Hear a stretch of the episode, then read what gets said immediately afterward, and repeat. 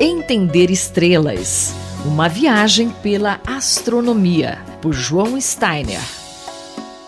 Em 2015, a sonda New Horizons da NASA se tornou a primeira do tipo a sobrevoar Plutão. Mesmo agora, perto da fronteira do sistema solar, o projeto ainda tem trazido revelações importantes. Um experimento conduzido pela equipe da New Horizons mostrou como que estrelas que conhecemos parecem diferentes quando vistas da borda do sistema solar. É um efeito que os cientistas chamam de paralaxe. Professor John Steiner, parecem diferentes como e por que, que isso acontece? É, a, as estrelas aparecem em posição projetada no fundo do céu, no, no, no, conjunto das estrelas de fundo, em posições ligeiramente diferentes.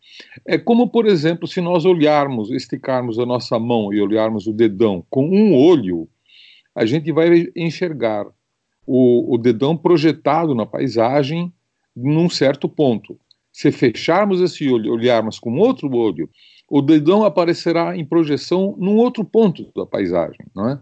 Então, para as estrelas é a mesma coisa. Nós estamos na Terra e a New Horizon está uh, na borda do sistema solar, num ponto bem diferente. Olhando as estrelas mais próximas, elas estarão em projeções diferentes na paisagem, isto é, no fundo do céu, né, nas chamadas estrelas fixas. Eu imagino que essa sonda, ela na, na verdade, ela não tenha sido projetada para observar fenômenos desse tipo, né? Mas como que ela pode ser usada para isso? De fato, não. Ela foi projetada para observar de uma forma otimizada a superfície de Plutão, né? E isso ela fez, ela encerrou essa missão e prosseguiu eh, então a, a, viagem e aí uh, passou por um cinturão de Kuiper, né, que é um cinturão de muitos asteroides muito grandes e fez algumas descobertas lá também e aí foi adiante, e hoje ela já não tem mais como observar corpos do sistema solar, porque já está além. Então, uh, esse experimento que ela está, sendo, está conduzindo é basicamente o que ela pode fazer. Né? Ela não foi projetada para isso, você tem razão, mas é, é, é, quase que uma curiosidade. Né? Com essas observações, na verdade, é possível determinar também a distância dessas estrelas que ela, que ela está observando, né? como, por exemplo, a Próxima Centauri e também a Wolf 359, né? que estão em constelações diferentes. A Próxima Centauri está na constelação do Centauro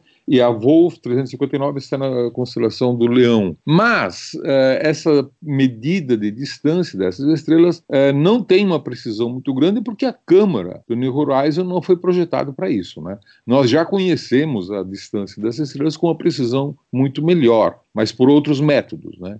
É apenas uma curiosidade, quase que didática, mostrar que as estrelas se configuram no, no, na paisagem cósmica dependendo da posição do observador. E o que, que, vai acontecer com a New Horizons quando ela prosseguir? Vai, que, ela vai ser desligada? Vai acabar a bateria? Ainda tem algum projeto para ela? Não, basicamente vai acontecer o, mesmo que aconteceu com outras, com outras naves, né? A Voyager, por exemplo, elas é, são movidas a, a energia solar é, e bateria, né? E na medida que se afastam do Sol, é, os painéis solares tornam-se menos e menos eficientes, né? E é claro que a bateria, ela tem também um uma vida útil que não é tão longa assim, né? Ela, claro, pode durar uma década ou duas, mas não, não muito mais do que isso, né? Mas é um, é uma, digamos, uma observação passiva na medida em que ela avança. É quase que uma aventura, né?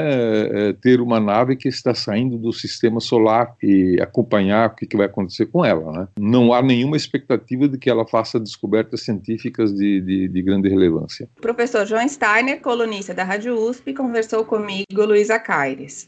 Entender estrelas. Uma viagem pela astronomia, por João Steiner.